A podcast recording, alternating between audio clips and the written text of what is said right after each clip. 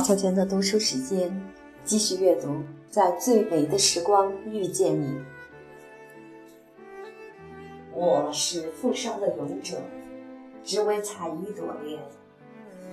余光中，等你，在雨中，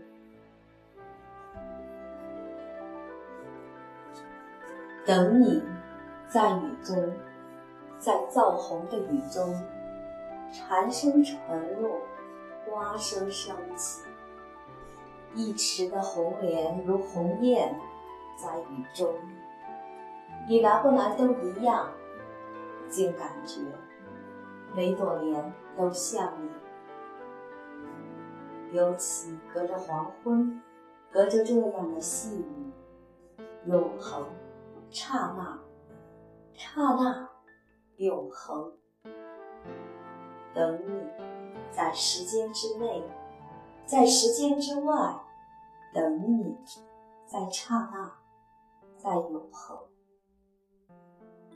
如果你的手在我的手里，此刻；如果你的清风在我的鼻孔，我会说：“小情人，那这只手应该采莲。”在蜈蚣，这只手应该。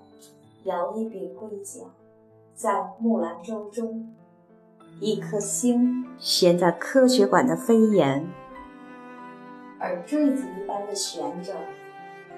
瑞士表说都七点了。忽然你走来，风雨后的红莲，偏偏你走来，像一首小令。从一则爱情的典故里，你走来；从姜白石的词里，有命的你走来。余光中心里有个女子，不是他的妻子，也不是他的情人，只是一个女子。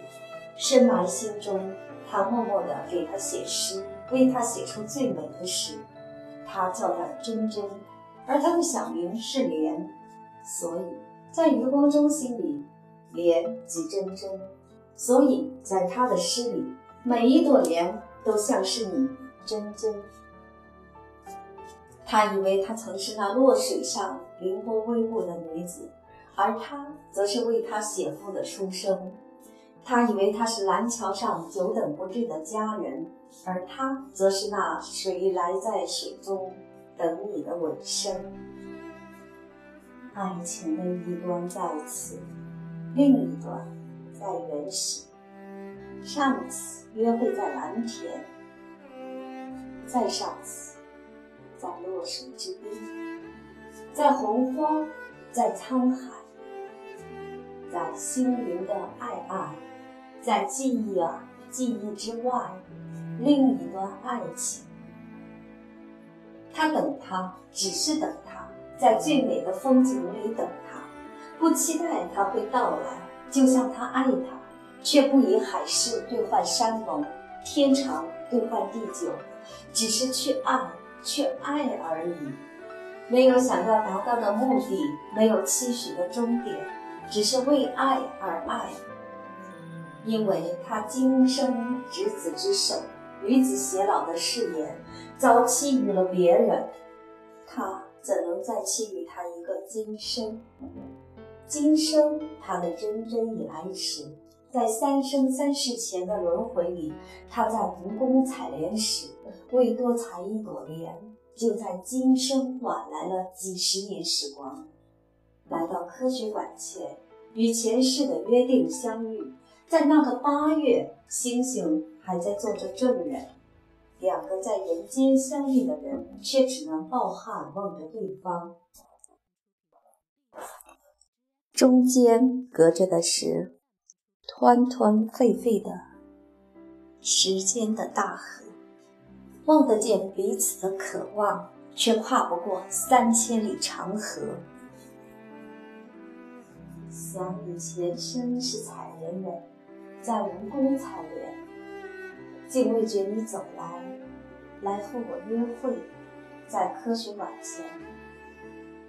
今这是八月，星在天上，人在人间，只是真真，你来迟了。七夕已过，中秋未至，夏正可怜。他曾是洛神，他曾是为他写赋的书生，他曾是蓝桥上久等不至的佳人，而他曾是那水来在水中等他的尾声。他们也曾在宇宙洪荒时相遇，在沧海桑田里同行。他们在前世里深深爱过，却错过；而今生，他们还来不及相爱，又已错过。他今生前来，想要相遇，却在某一个时刻的一念动心，就错过了五百年祈求的相遇。看到他今生成莲，他才恍然而悟，原来错就错在自己误为人身。没有轮回成虫神，于是错过了一只蜻蜓栖停在莲身的相遇。苦海有爱，慈悲普遍。释迦牟尼对于一只蜻蜓，夏季永恒，莲池即另一天地。一切爱情故事，只有一个故事。一切爱情。都是死结，生不能解决，死不能解脱。他是他三生三世的如花美眷，而他却错过了他们今生的似水流年，于是遗恨浩浩而起，如山耸立，千臂的愚公也不能摇撼。此前黄泉迢迢，此间红尘扰扰，此后必落在两者之上。天堂尚远，离你更远。于是，抓一把灰烬，每一尊灰里有我的绝望，每一滴泪里有你的背影。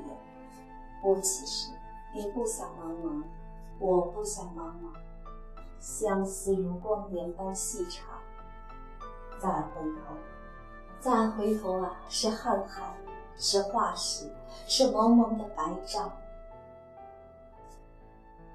每一次爱情的结局是别离，每一次别离都始自相遇。云只开一个晴日，红只嫁一个黄昏，莲只红一个夏季。为你，当夏季死时，所有的莲都殉情。我生君未生，君生我已老。化蝶去寻花，却只能夜夜栖芳草。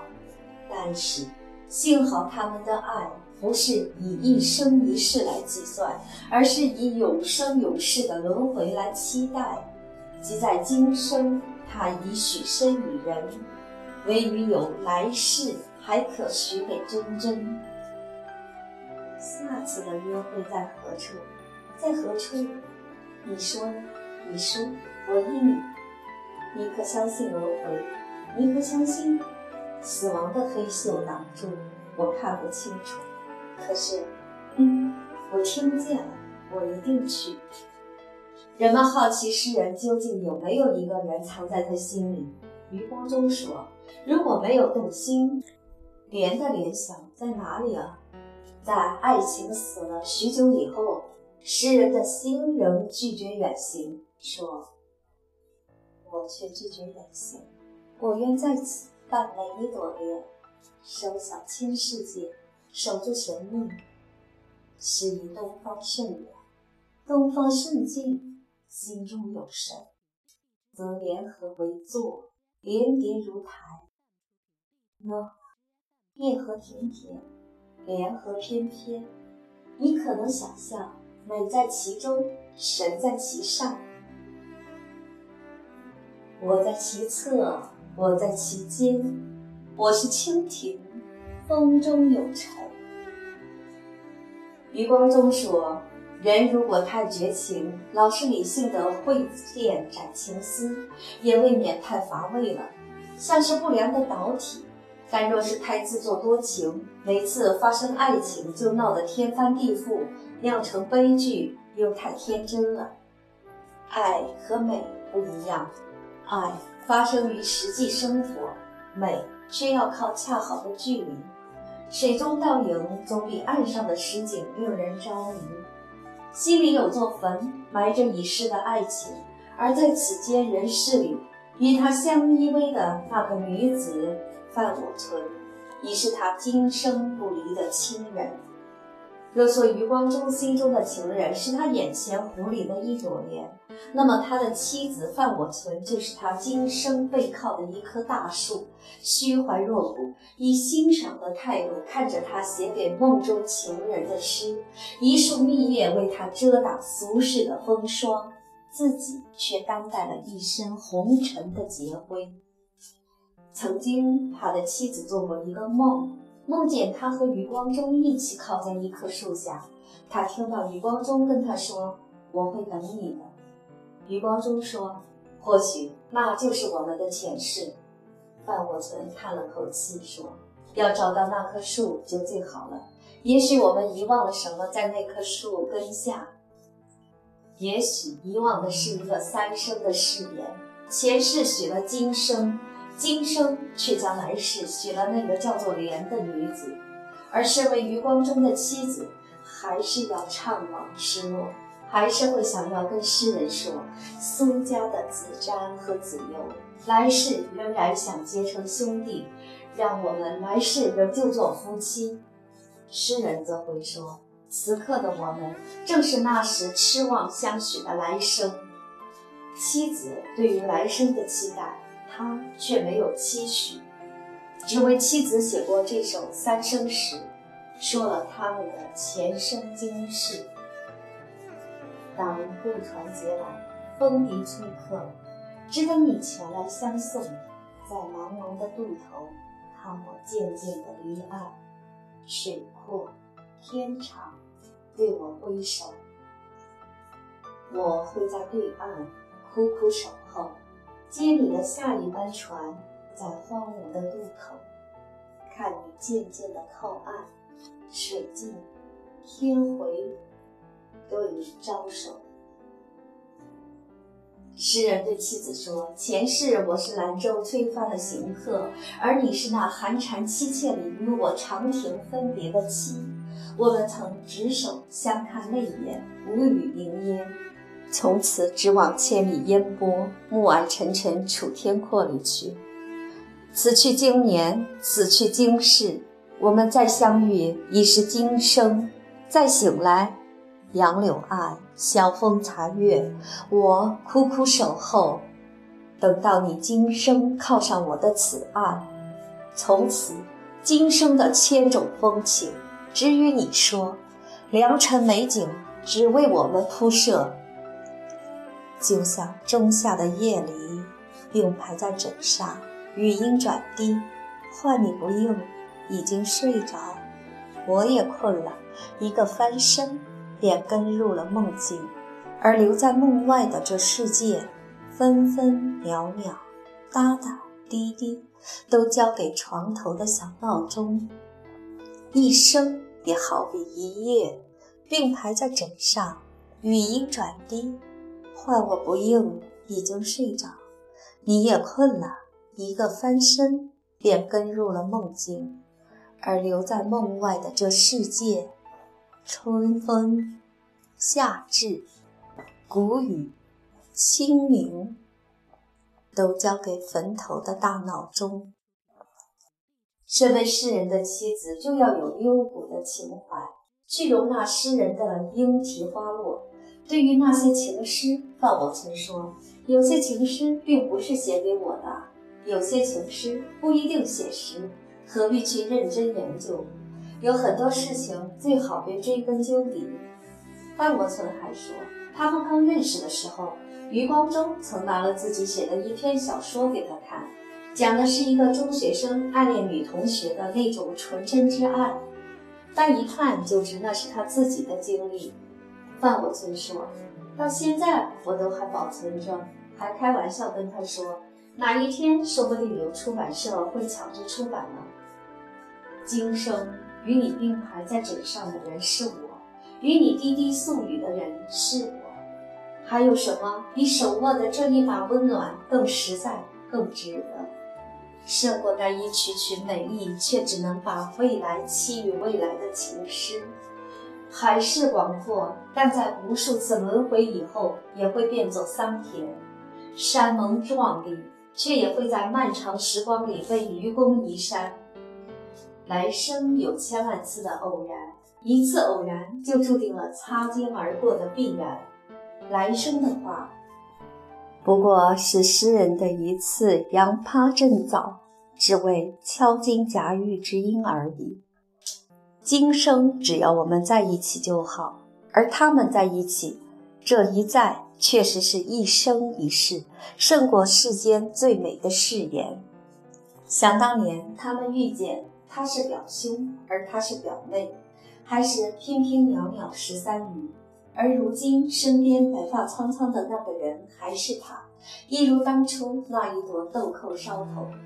他们第一次相见，范我存就记住了一辈子，一辈子都没忘记当时的余光中理个平头，穿一件麻布制服，看起来有点严肃，又有点害羞。在此之前，范我存就常听姨妈提起这位表兄，夸他书读得好，中英文俱佳。又有绘画天分，所以相见的时候，小表妹范我存不禁要多瞄几眼，所以才会记住他们一生最重要的时刻。人生若只如初见啊！当时害羞的两人虽然没说上什么话，但余光中临走的时候邀他去他们家玩。回去不久，范我存就收到余光中寄来的一份刊物，里面有余光中翻译的拜伦的作品，而信封上的收信人名字竟然是范咪咪。咪咪是范我存的小名，而诗人不好意思去打听他的大名，就直接自作主张替他改了名，而从此他是他的范咪咪。一九四九年，范我存来到台湾继续读书。与余光中一家再次相遇，却不想范我存读书期间患上了肺病。养病的少女那苍白羸弱的模样，却成为诗人一生疼惜的所在。每每想起她，就会回到她柔弱的此刻，心中的爱意就会被她此时无助的样子击中，在柴米油盐的现实里喷然四溅。很多年以后，那个弱不禁风的少女已不在。替代她的已是一个支撑自己半边天的坚强的妻子，让诗人独自行在异乡的八千里路云和月里，渴望能坐在自己副驾驶上的人。八千里路的云和月，八千里路的白油和水泥，红灯停，绿灯行，南北是 avenue，东西是 street，方的。是 square，圆的是 circle。他咽下每一缕的紧张与寂寞，他自己一人。他一直盼望有一对柔美的眼眸照在他的脸上，有一个圆熟可口的女体在他的右手的座位。迷路时为他解地图的蛛网，出险时为他庆幸，为他笑，为他笑。他出神的想。且为他流泪。这么一双奇异的眼睛，一只鹰在顶空飞过，怆然的黑影扫他的脸颊，他这才感到风已息，太阳已出现了好一会儿。他想起夫妇，肥沃而多产的夫妇。他想起咪咪，肥沃而多产的咪咪。最肥沃的地方，只要轻轻一挤，就会挤出杏仁汁来。他不禁自得地笑出声来。以前他时常这么取笑她的可怜的女孩。他爱惜而歉疚地想：先是一粒纤细而多情的表妹，如是其江南风，一朵瘦瘦的水仙，江南的风中；然后是知己的女友，缠绵的情人。文学的助手，诗的第一位读者，然后是蜜月伤风的新娘，套的是他的指环，用的是他的名字，醒时在他的双人床上，然后是小袋鼠的母亲，然后是两个、三个，以至于一窝雌白鼠的妈妈。昔日的女孩已经蜕变成今日的妇人了，曾经是袅袅飘逸的，现在变得丰腴而富足；曾经是羞赧而闪烁的，现在变得自如而安详。他已经向妖诺瓦画中的女人看齐了，他不断的调侃她，而在他的印象中，她仍是昔日的那个女孩。苍白而且柔弱，抵抗着令人早熟的肺病，梦想着爱情和文学，无依无助，孤注一掷地向他走来，而他不得不张开他的欢迎。且说，我是你的起点和终点，我的名字是你的名字，我的孩子是你的孩子，我会将你的处女地耕耘成幼稚园，我会为你以爱情，我的桂冠将为你而编。当初那个躺在病床上无助的女孩，让诗人想要给她一生保护。但当她成长为一棵大树，她已成为她的守护。他们相爱也受到阻拦，因为他肺病的缘故。但终究义无反顾。年轻的余光中曾用一柄小刀，在自家院子的枫树干上刻下 “Y L M”。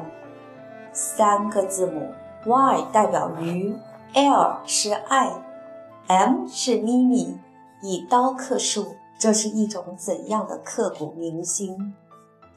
从此，他的名字是他的名字，他的孩子是他的孩子。他将他的处女地耕耘成了幼稚园。他们有了四个女儿，期间还夭折了一个男孩。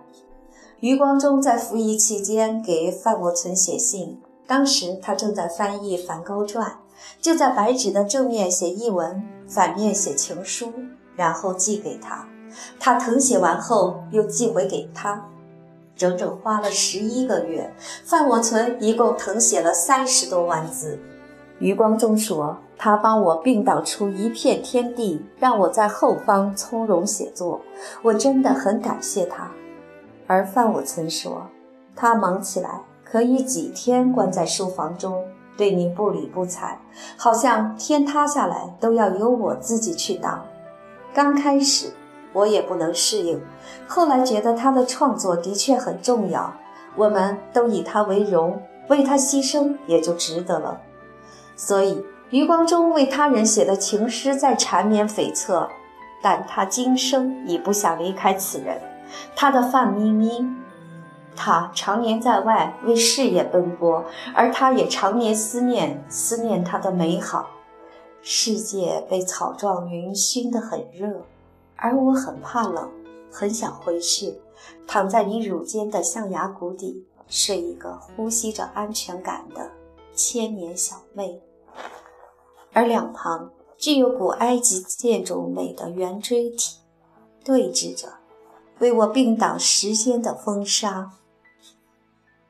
期间，在无数次分别的日子里，那车票和邮票象征着他们爱情的频率。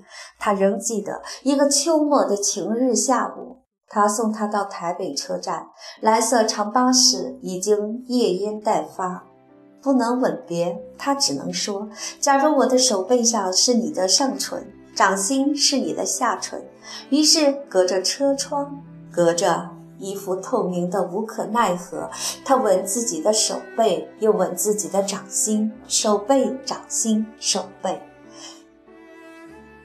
这些吻不曾落在他唇上，但深深种在他的意象里。他被这些空中的唇瓣落花了眼睛。一次，余光中因公到英国伦敦，同行的还有一些朋友，经过一家百货公司。大家都忙着为亲友挑礼物，余光中也想给妻子买一件衣服。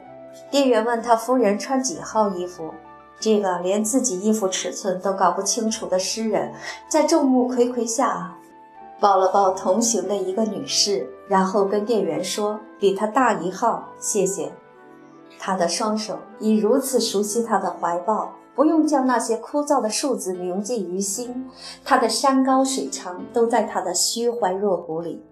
范沃村说，结婚后他百分之百相信我，依赖我。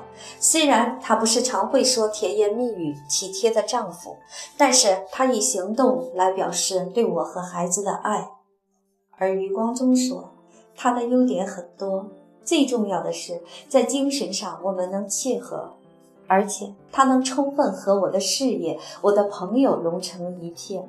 我们不但有共同的兴趣嗜好，又有共同的朋友，婚姻怎么会不稳固呢？无论世人的心里栽着怎样一朵莲，怎样联合为座，连叠如台，怎样美在其中，神在其上，他的身总是背靠着一棵大树，而他只是一只风筝，风筝的线。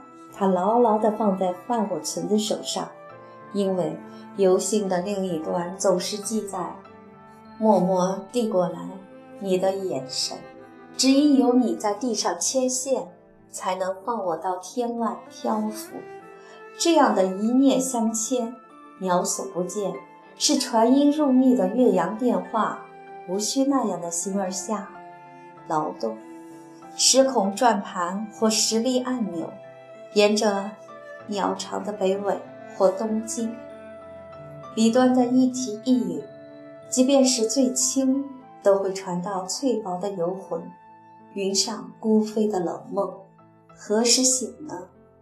风太近了，这颗紧绷的心正在倒数着归期，只等你在千里外收线，一寸一分。虽然给妻子写的诗没有那写给真真的情诗美，那一刻动心是最美，但只有这一生相伴最缠绵。